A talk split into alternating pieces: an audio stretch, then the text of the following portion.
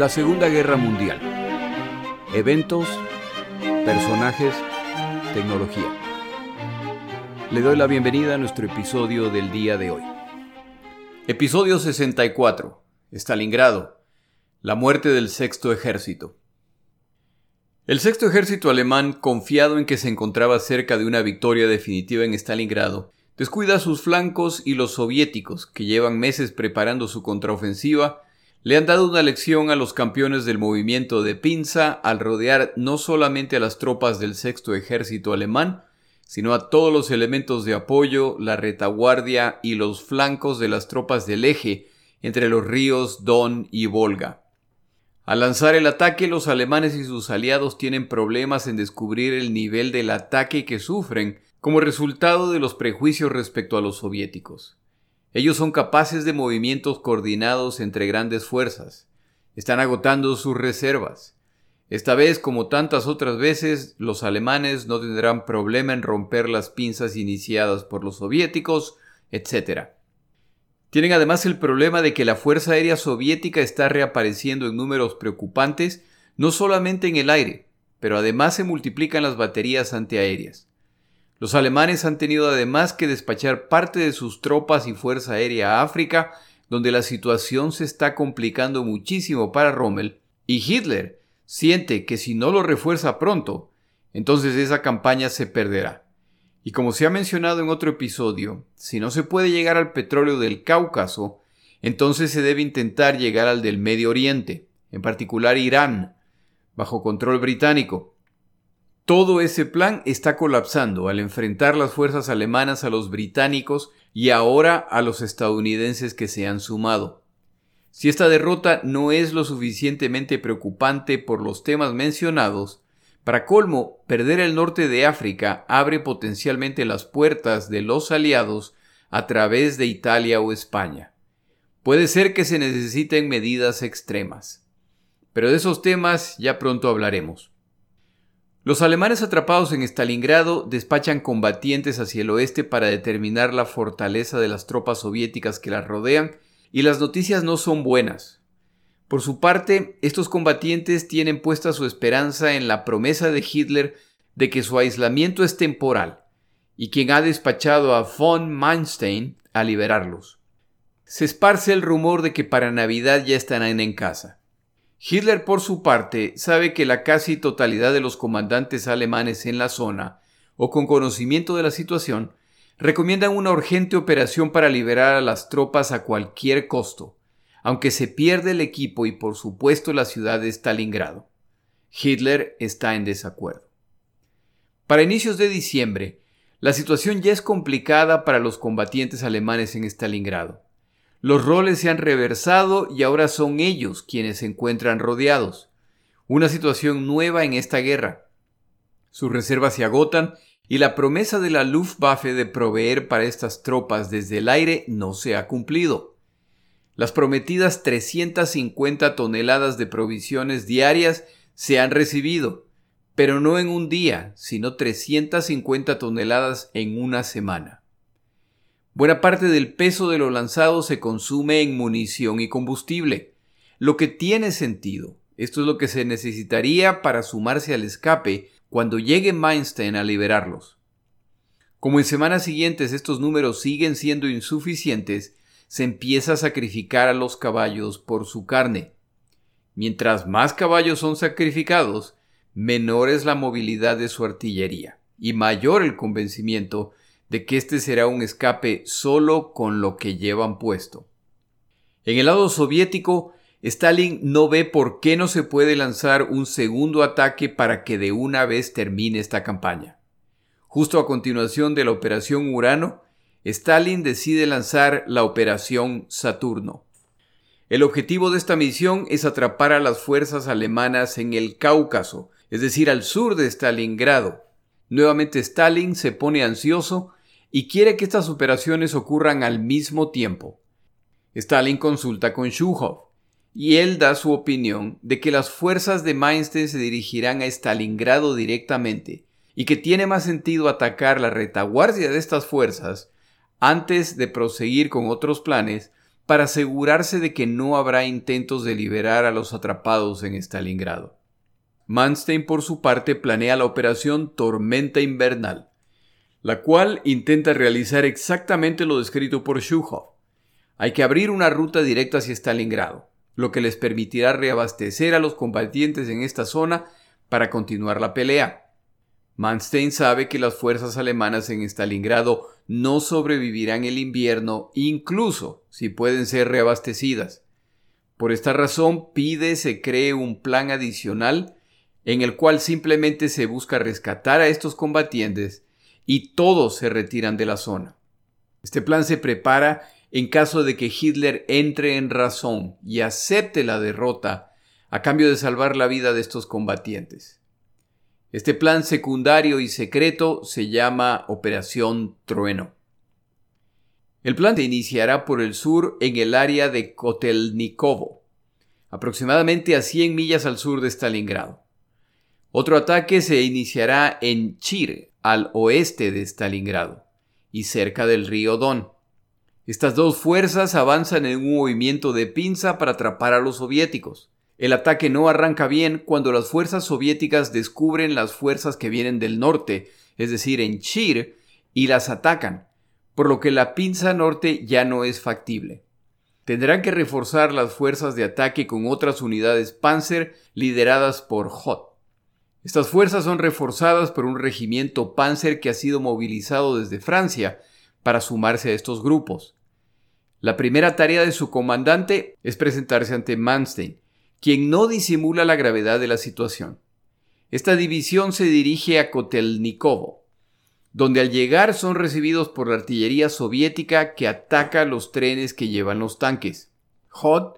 Se alegra de ver a los recién llegados que llegan con tanques renovados y listos para el combate. El grupo incluye Panzers 4 de cañón largo y 40 piezas de artillería. No pasa mucho tiempo para que puedan demostrar su capacidad combativa. El 3 de diciembre son atacados por una división de caballería soviética y la división Panzer se desempeña destacadamente, causando serias pérdidas a los atacantes. El comandante Hod está feliz. Su presencia, sin embargo, confirma al comandante soviético Yeremenko que los alemanes planean un ataque hacia el oeste desde este punto. Solicita se refuerce su sector. Stalin, temiendo una trampa, no autoriza el movimiento. Hitler también teme una trampa y no autoriza que fuerzas adicionales se sumen a las fuerzas alemanas. Ninguno de los dos bandos, por lo tanto, reciben las fuerzas con las que quisieran contar. Para el 10 de diciembre, los combatientes alemanes reciben la orden de liberar a las fuerzas de Stalingrado. Como ventaja adicional traen consigo modelos del nuevo tanque alemán, el Tigre, el cual por su característica cae en la categoría de tanques pesados. Ahora el T-34 y el KV-1 ya tienen un competidor. Desafortunadamente para los alemanes solo cuentan con unos pocos, pero estos tanques pueden hacer la diferencia. El 12 de diciembre los panzers alemanes se ponen en camino a Stalingrado. Son atacados por artillería soviética. Finalmente los combatientes alemanes en Stalingrado oyen los sonidos de la batalla. Manstein viene a rescatarlos. Hitler en su cuartel general aclara que sería absurdo llegar a Stalingrado, rescatar a los atrapados y simplemente escapar. Esto destruiría todo el propósito de esta campaña y ya se ha derramado demasiada sangre para permitir esto. El hasta hace poco imbatible Hitler empieza a enfrentar una situación a la que no está acostumbrado. Ha pasado apenas un año desde la humillación del ataque de Moscú y ahora enfrenta una segunda humillación. Los comandantes soviéticos no esperaban una ofensiva alemana tan pronto. El comandante Yeremenko intenta obtener refuerzos, pero tal como en otras situaciones, a los comandantes les preocupa su propio frente, y por esa razón otros comandantes no autorizan este movimiento. El problema se lleva hasta Stalin, quien finalmente autoriza el movimiento, pero varios días pasan hasta concretar el cambio. Mientras tanto, los panzers alemanes se dirigen a Stalingrado. Ya llegan a la villa de Beknekumsky. Aquí se desata una batalla con fuerzas soviéticas que resulta mucho más grande de lo que los dos lados esperaban. Los nuevos panzers alemanes, los Tigres, muestran su contundencia contra los tanques soviéticos. Von Richthofen, el comandante local de la Luftwaffe, envía cuanto apoyo aéreo puede y esto resulta en un triunfo alemán tras una batalla de tres días. Una vez más, Stalin debe admitir que sus comandantes estaban en lo correcto. La estrategia, por lo tanto, cambia. Entiende que hay que detener a las fuerzas alemanas al sur de Stalingrado, pero el golpe decisivo contra este ataque se dará en el otro frente. Se prepara un ataque a la retaguardia del ejército alemán en el Don, la fuerza recientemente creada por Hitler y comandada por Manstein. El objetivo es atraparlos también a ellos en una gran pinza. Esto añadirá al número de alemanes capturados a la vez que acaba con el impulso hacia Stalingrado. Este plan es tremendamente ambicioso y puede resultar en que los soviéticos capturen más de lo que pueden controlar. Algo similar a lo ocurrido después de su victoria frente a Moscú. A Yeremenko en el sur le preocupa que las fuerzas alemanas que se dirigen a Stalingrado sean reforzadas por los blindados que se encuentran en Stalingrado. Él no lo puede saber, pero los blindados que quedan en la ciudad carecen del combustible para hacer esto, además de que el objetivo de Hitler es que estas tropas ingresen a sumarse a la batalla en Stalingrado. Manstein envía a su oficial de inteligencia a Stalingrado para discutir el plan con Paulus. Lo discutido hasta el día de hoy no está claro. Después de la guerra se dirá. A propósito, Paulus y Manstein sobrevivirán esta guerra, y ellos contarán sus versiones de los eventos. ¿Fue este oficial enviado por Manstein a discutir la operación Tormenta Invernal preparada por Hitler? ¿O la operación Trueno, creada secretamente por Manstein en contra de las órdenes de Hitler? Tras la guerra, las versiones de estos dos comandantes discreparán. Manstein, por supuesto, quiere recordar que él tenía un plan para rescatar a los atrapados. Paulus quiere recordar que él cumplió órdenes. Los soviéticos inician su ataque en el norte, lo que ahora sorprende a los alemanes que esperaban un contraataque en el sur. El ataque no arranca bien para los soviéticos que caen reiteradamente en campos minados. Pero el avance continúa y algunas divisiones italianas pelean bravamente para detener a los soviéticos pero no hay caso. Las fuerzas soviéticas son muy superiores en números y equipo. Avanzan los soviéticos en la retaguardia del grupo Don. Se produce entonces un evento que complica aún más la situación de los alemanes en todo este frente, en particular a quienes estaban en Stalingrado. El 23 de diciembre, el vigésimo cuarto regimiento de blindados del general Vasily Vadanov captura Skazirskaya, la pista principal de los Junker 52 alemanes que transportaban provisiones a los combatientes en Stalingrado. El impacto de la captura de este aeródromo lo hace peor Hitler, quien desde que se ha iniciado esta operación tiene el temor de que comandantes en el teatro de operaciones en realidad planean retirarse de la batalla. Por esa razón ha emitido órdenes muy específicas respecto a cuándo pueden retirarse. En este caso, los aviadores alemanes no pueden abandonar estas pistas hasta que empiecen a caer obuses de artillería soviética en o alrededor del aeródromo, lo que indica que los soviéticos ya están muy cerca. Solo entonces los aviones en esta pista podrán despegar para dirigirse a otras pistas. Los comandantes locales saben que desobedecer estas órdenes significa una corte marcial y probablemente su ejecución. A la espera de este ataque de artillería, inesperadamente blindados soviéticos emergen de la estepa y se dedican a jugar al tiro al blanco con los aviones alemanes en tierra. Los alemanes apuntan sus baterías antiaéreas contra los tanques que se aproximan, pero como la munición para este tipo de blanco es distinta a la cargada, su eficiencia es limitada.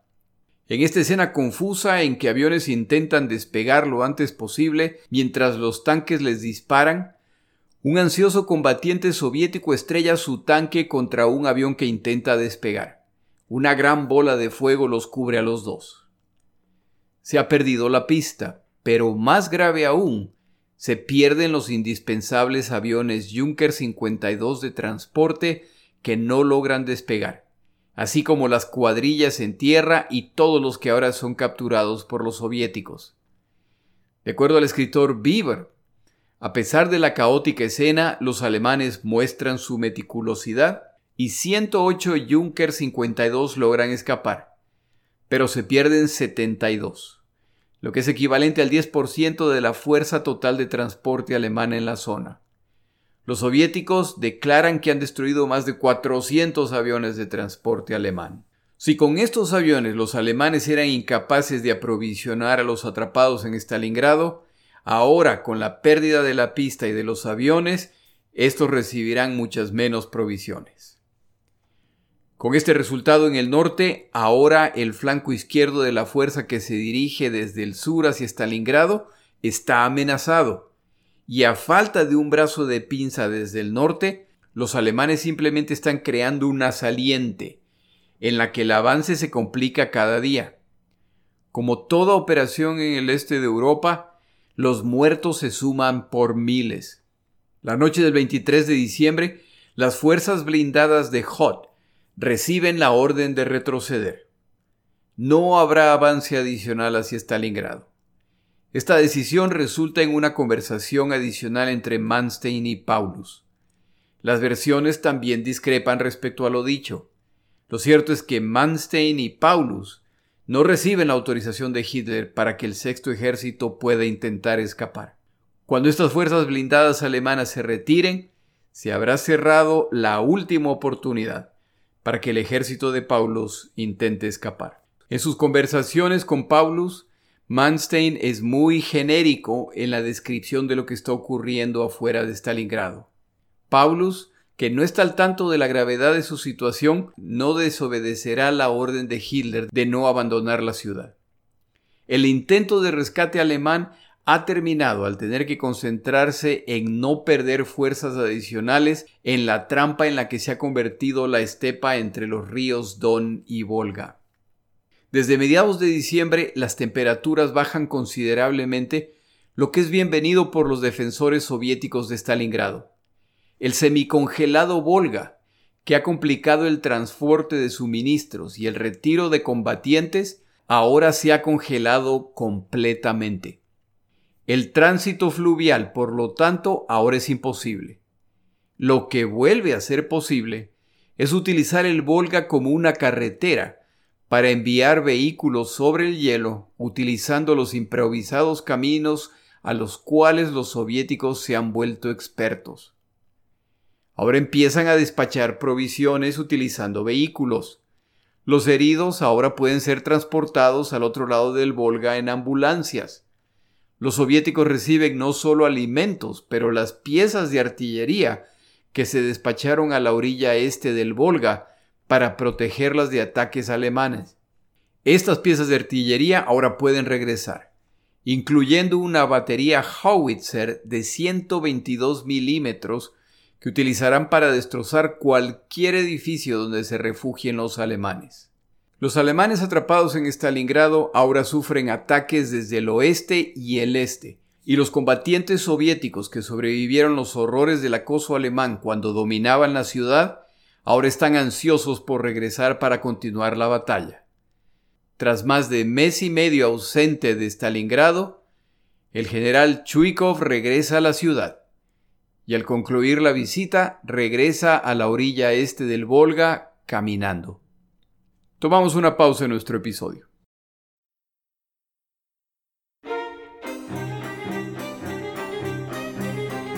Palabras de Churchill. Ya que estos episodios han sido de un tono bastante sombrío, esta vez traigo una frase ligera de Churchill. En cierto momento, una señora de un grupo que abogaba por la sobriedad, hablando con Winston Churchill, le pide que la Armada británica reconsidere la costumbre de lanzar al mar embarcaciones luego de romper una botella de champán contra su casco. Churchill, luego de escuchar el pedido, responde Pero señora, la sagrada costumbre de la Royal Navy es de hecho un espléndido ejemplo de templanza. el barco toma su primer sorbo de vino y luego es solo agua el resto de su vida.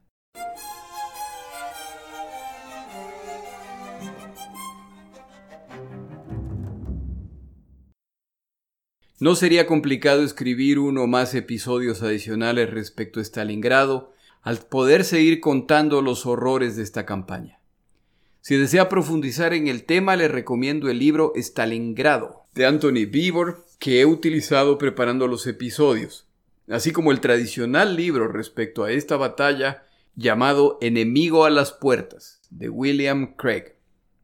Las bajas temperaturas que benefician a los soviéticos son una tortura más para los alemanes.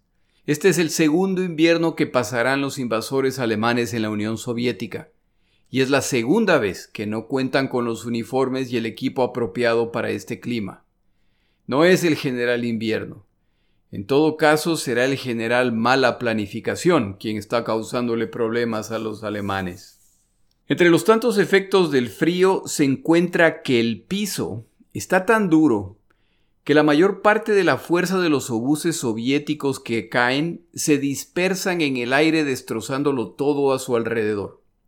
Empieza a producirse un nuevo fenómeno. Combatientes alemanes sanos y sin heridas de repente se desploman muertos. Nadie quiere utilizar la palabra inanición, por lo que se culpa del fenómeno al agotamiento. Pero este fenómeno se extiende tanto que se solicita un experto que examine los cadáveres. Su conclusión, al menos la mitad de los cadáveres muestran los síntomas de la muerte por inanición. Corazón e hígado atrofiados, completa ausencia de grasa y encogimiento significativo del tejido muscular. Los soviéticos continúan su campaña psicológica contra los atrapados. Aparte de transmitir actualizaciones de los ataques a los italianos, dan estadísticas de los muertos alemanes y además transmiten su compromiso de tratar bien a quienes se rindan. Cada semana que pasa las posibilidades de un escape son menores. Los soviéticos consolidan sus posiciones. Las fuerzas que intentan rescatar a los atrapados están bajo ataque y quienes están en Stalingrado se debilitan cada día. Incluso si se produce una brecha en el cerco soviético, no tendrán la fuerza para escapar. Ahora se acerca la Navidad y con ella la promesa imaginaria de que los combatientes alemanes estarán en casa para esa fecha.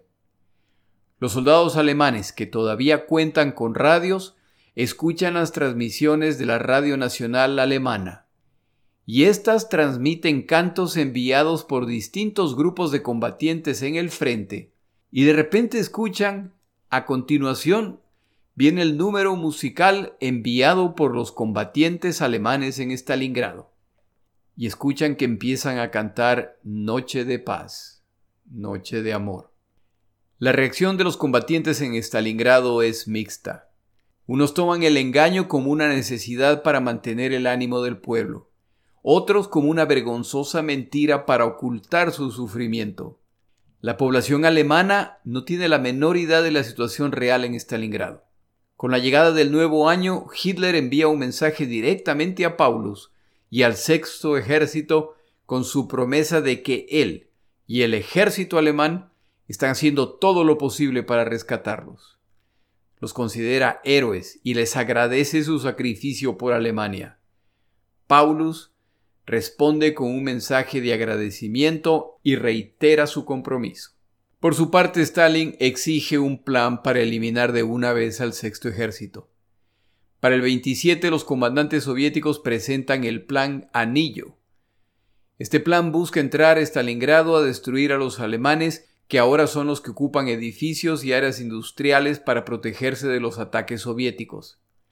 Stalin aprueba el envío de 47 divisiones, más de 5.600 piezas de artillería, morteros pesados y 169 tanques.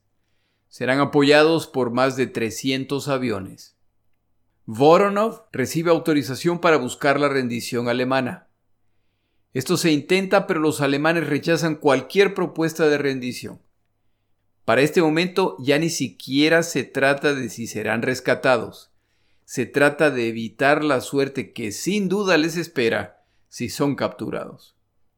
Los alemanes siguen intentando reaprovisionar a los soldados en Stalingrado, aunque los recursos cada vez son menores. Las pocas veces que logran aterrizar, aprovechan para evacuar heridos. Hitler exige actualizaciones permanentes respecto a la situación en Stalingrado, por lo que los comandantes procuran estar al tanto de todo evento, así de despachar aviones, estén listos o no, para intentar llegar a Stalingrado. Las pistas que intentan despachar vuelos a Stalingrado cada vez se llenan más y más de los despojos de aviones que intentan despegar y no lo logran, o que regresan en tan malas condiciones que se estrellan al aterrizar. Ya simplemente se los retira a los lados para no interferir con el resto de operaciones. Los sobrevuelos de cazas y bombarderos soviéticos son cada vez más comunes. En un cambio de circunstancias cruel, como los vuelos son cada vez más escasos, al aterrizar en Junker 52, el proceso de selección de quién será evacuado se invierte. El espacio de carga de estos aviones se llena con apenas cuatro camillas, o pueden llevar a 24 combatientes con heridas menores que pueden permanecer de pie. Se debe salvar a cuatro heridos graves o a 24 con heridas leves. Desde este punto en Stalingrado, recibir una herida de consideración es ya una condena de muerte. En ciertos casos, igual no había ninguna diferencia. Cuando aviones alemanes intentan despegar y son inmediatamente derribados por cazas soviéticos. Ahora empiezan a desaparecer los muebles y las decoraciones fabricadas por los soldados atrapados. Ya se los necesita para hacer pequeñas fogatas para mantenerse calientes. Todo empieza a regresar a su estado natural a medida que todo lo hecho de madera desaparece. Cada noche al ir a dormir la pregunta es la misma. ¿Se despertarán a la mañana siguiente o morirán mientras duermen? Y para colmo no está claro cuál es la mejor opción. Soldados alemanes en pequeños grupos empiezan a rendirse y parece que son bien tratados por los soviéticos. Para enero 9, se le confirma a Paulus que Hitler se niega a aceptar la posibilidad de una derrota en Stalingrado, por lo que Paulus decide enviar a uno de sus subalternos a hablar con Hitler. Escoge al capitán Wenrich Wehr, comandante de Panzer, joven y ganador de la Cruz de Hierro por su valor.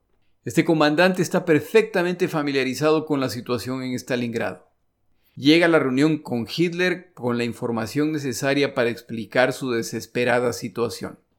A ver, ya le ha advertido Meinstein que las tácticas de Hitler en este tipo de situación son su tendencia a dominar la conversación y no permitir al presentador desarrollar su punto.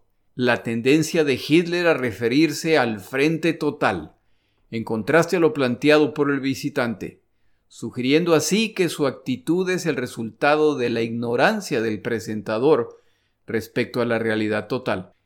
La presentación de Ver va tal como se lo habían advertido, pero él se niega a dejarse intimidar. Deja hablar a Hitler y cuando Hitler cree que está por cerrar la reunión, Ver aprovecha una breve pausa para explicar que él necesita presentar la información que ha sido enviada a Hitler. Los datos presentados no le gustan a Hitler y más de un general presente mira a ver como si quisiera fulminarlo. En particular cuando habla de las pocas provisiones que están recibiendo desde el aire. Ver no culpa a la Luftwaffe, quienes valientemente intentan llegar, pero el resumen es que el esfuerzo está fallando y esto está costando vidas. Al finalizar esta reunión en su viaje de regreso, un par de generales inician una conversación con Ver para entender su posición y le plantean un escenario hipotético en el que se puede tal vez resolver la situación. ¿Consideraría Ver participar en algún plan para buscar limitar o remover a Hitler? Para mediados de enero de 1943 ya está claro que las posibilidades de un triunfo en Stalingrado ya no existen en la imaginación de Hitler estos combatientes enfrentarán su destrucción total con el patriotismo y el sacrificio que entrará a la historia del ejército alemán. Paulus es condecorado con la Cruz de Caballero y hojas de roble. más de 170 miembros del sexto ejército son condecorados. Ellos están muy orgullosos. Hitler espera que llegado el momento justifiquen las condecoraciones. El soldado alemán sufre de hambre, enfermedad y frío. Y si ese es su caso, los prisioneros soviéticos bajo su control sufren aún más. Estos soldados alemanes en su emergencia no logran conectar lo que les están haciendo a los prisioneros soviéticos con lo que les pasará a ellos una vez que caigan prisioneros. Poco a poco las actividades de combate empiezan a desaparecer. Se escucha el periódico ruido de un solo disparo. Los disparos en seguidilla de una ametralladora. Alguien acaba de morir. Pero los días pasan con el silencio que solo puede significar que los soviéticos se están preparando para concluir esto. A través de canales informales escuchan de los intentos fallidos de ser rescatados y que de hecho el Grupo Norte no solo que ya no va en camino, sino que se están replegando hacia el oeste para evitar ser rodeados. La operación Colso o Anillo se inicia el domingo 10 de enero. Es hora de terminar esta situación. Los comandantes Rokossovsky y Voronov ordenan se abre el fuego. Siete mil piezas de artillería soviética bombardean las posiciones alemanas alrededor de Stalingrado por 45 minutos. Para cuando el bombardeo termina, todos saben lo que viene a continuación. Grandes números de combatientes soviéticos ahora se acercan. Hay un tanque cada 50 metros. Como este es una estepa con una superficie plana, los que avanzan son fáciles blancos para quienes defienden, por lo que pronto empiezan a morir en grandes números. Pero son tantos los que avanzan que los defensores no los pueden detener. Y cuando se ven forzados a abandonar sus posiciones defensivas, entonces son ellos los que son eliminados sin problema. La resistencia alemana es tenaz. Tal vez la pregunta es por qué, si está claro que las esperanzas de ser rescatados no existen.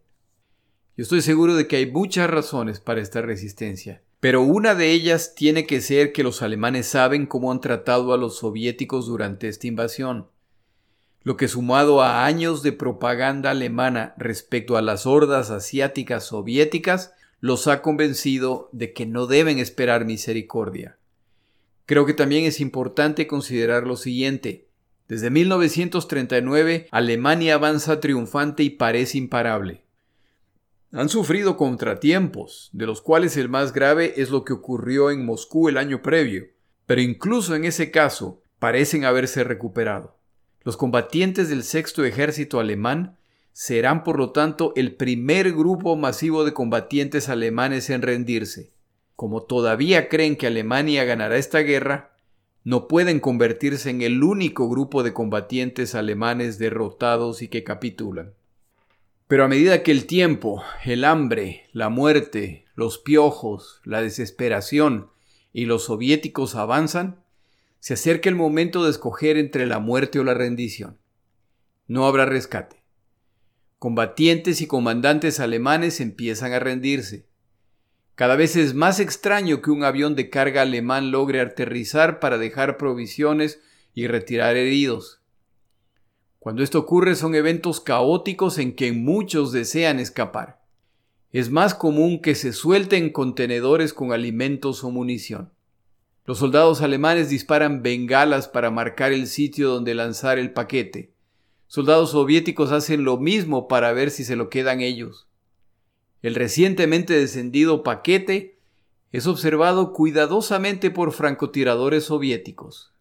Al acercarse la noche, la artillería soviética practica su puntería con el paquete.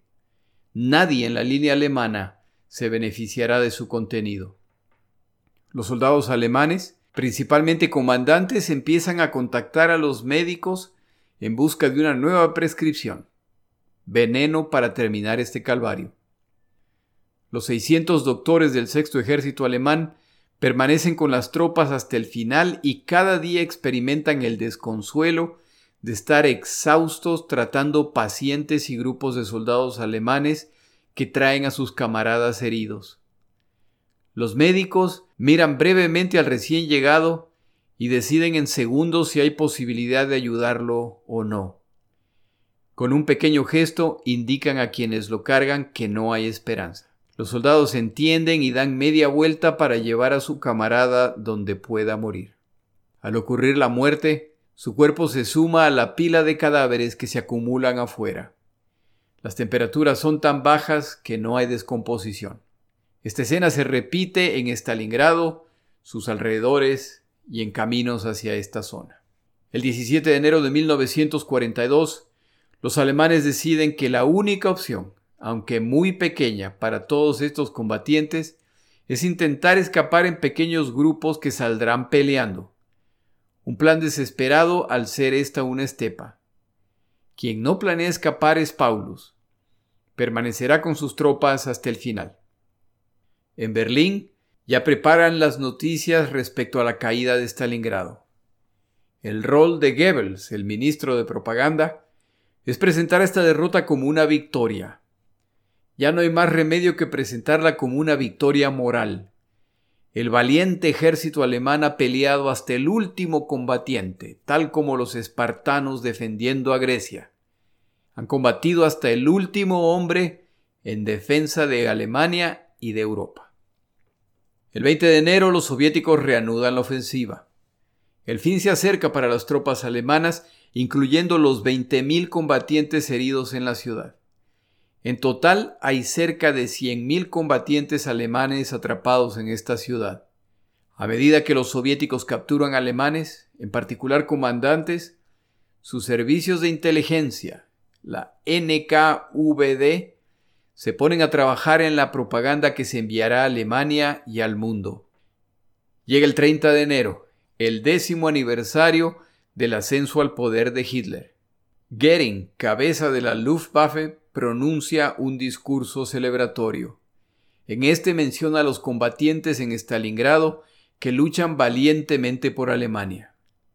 Aparentemente el discurso no sentó muy bien entre las tropas en Stalingrado de todos los posibles, que sea el obeso Goering quien pronuncia su sentencia de muerte, parece particularmente cruel para estas tropas que mueren literalmente de hambre.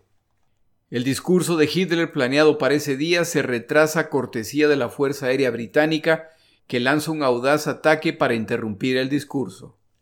Al día siguiente, Hitler continúa la generosa distribución de ascensos y Paulus es ahora mariscal de campo. Al recibir las noticias, Paulus entiende el verdadero mensaje que trae su ascenso.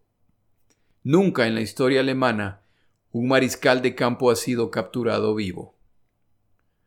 La implícita invitación está clara. Solo falta decidir si ocurrirá en combate o por mano propia. Paulus no está de humor para complacer a Hitler. Declara a los que están a su alrededor. No tengo la menor intención de pegarme un tiro para complacer al cabo de Bohemia. Paulus prohíbe a sus tropas cometer suicidios. El plan de Hitler de crear la narrativa de un ejército alemán que se sacrifica hasta el último hombre, lo que crearía mártires para el futuro, se empieza a desmoronar. El general Walter Heitz, que es parte del círculo de Paulus y lleva tiempo incrementando su influencia, decide que tampoco habrá capitulaciones y emite órdenes que quienes intenten rendirse deben ser ejecutados inmediatamente. No habrá, por lo tanto, ni suicidios ni capitulaciones. Hitler no es el único preocupado por Paulus. Los comandantes soviéticos saben que si Paulus se les escapa, la respuesta de Stalin será brutal. Como no saben que esa no es una opción que los alemanes estén considerando, toman precauciones extra. Cuando ya los últimos intentos de detener a los soviéticos fracasan, las rendiciones continúan.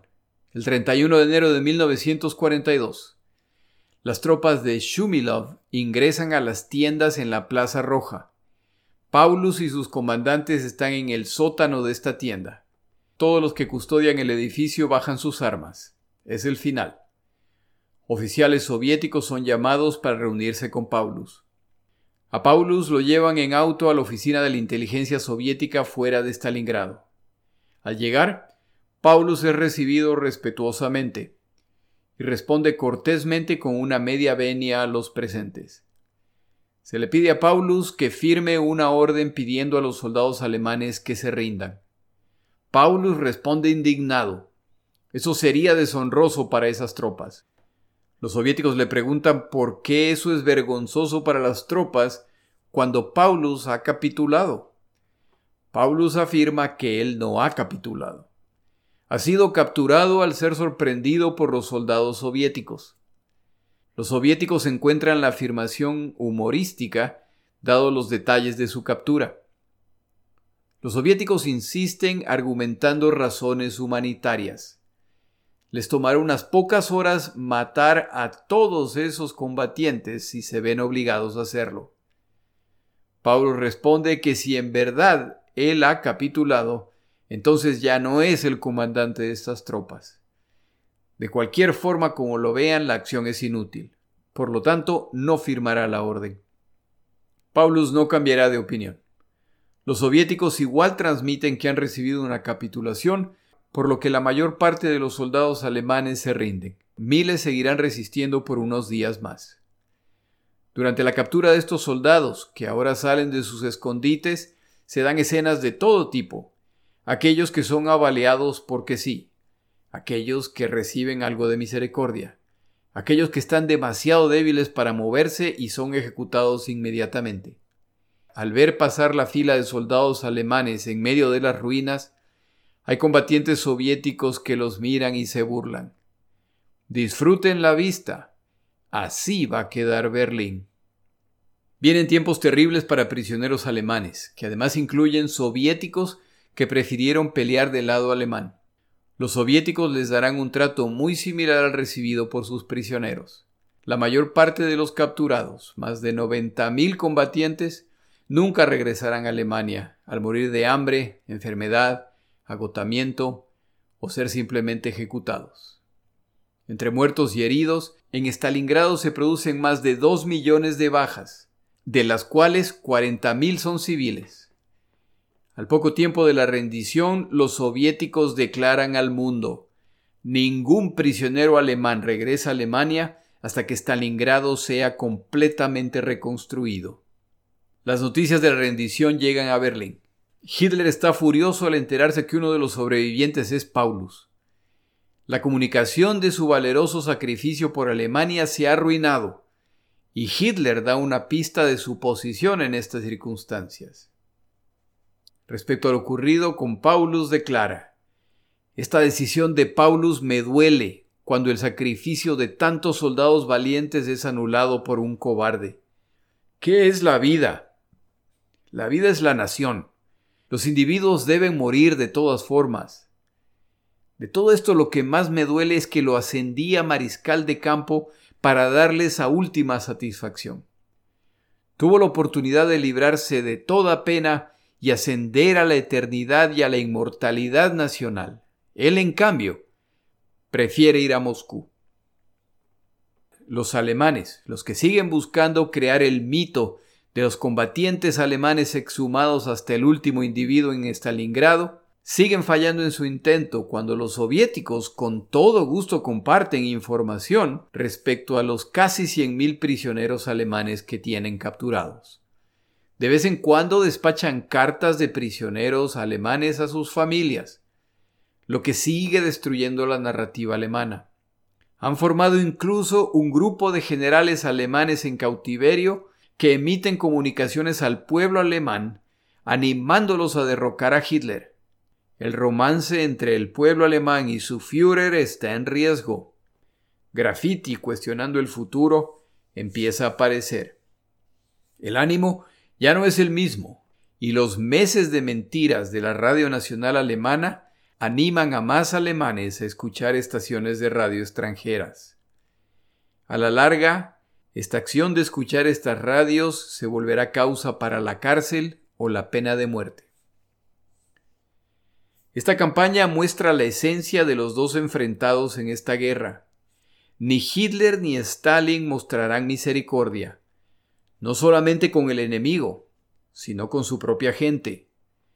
Si usted piensa en el deliberado plan soviético, los civiles de Stalingrado son nada más que carnada, no solo para el enemigo, sino para sus propios combatientes, ya que es más fácil abandonar una ciudad abandonada que una en que civiles se encuentran atrapados y sufriendo.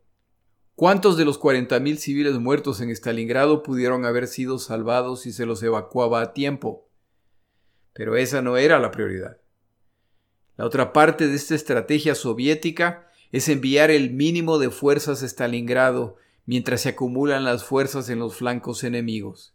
Esto significó mandar a decenas de miles de combatientes soviéticos a su muerte, al no proveerles los números o el equipo suficiente para enfrentar a los alemanes. Esta pérdida de vida, por supuesto, es una lástima, pero ese es el plan. Por su lado, Hitler, su obsesión con su plan es prioritario. Lo demás no cuenta. Evaluaciones después del final de la Segunda Guerra Mundial muestran que las posibilidades de rescatar a Paulus y el sexto ejército se cerraron mucho antes de que Manstein fuera despachado a intentar rescatarlos. Pero ese no es el punto. Entre sufrir una derrota vergonzosa y rescatar a soldados alemanes que podrían haber regresado más tarde al combate, la imagen de Hitler no puede sufrir. Y por lo tanto, centenas de miles de combatientes alemanes morirán o serán capturados. Está claro que estos dos dictadores pelearán hasta la muerte, y solo una de estas naciones sobrevivirá a costa de la muerte de la otra.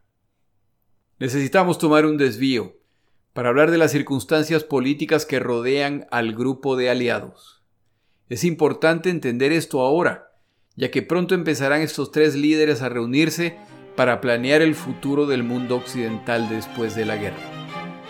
En el siguiente episodio hablamos de los líderes aliados y sus prioridades.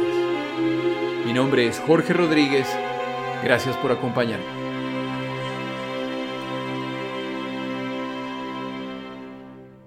Para información adicional respecto a este episodio, las notas de este podcast, que incluyen la narración de este episodio, así como acceso a resúmenes, videos, documentales y materiales adicionales gratuitos disponibles en el Internet, por favor vaya a Amazon y busque el libro La Segunda Guerra Mundial, Eventos, Personajes, Tecnología. Al comprar estas notas me ayuda y me apoya financieramente. Puede encontrar información adicional en mi página web, lasegundagm.com. Muchas gracias.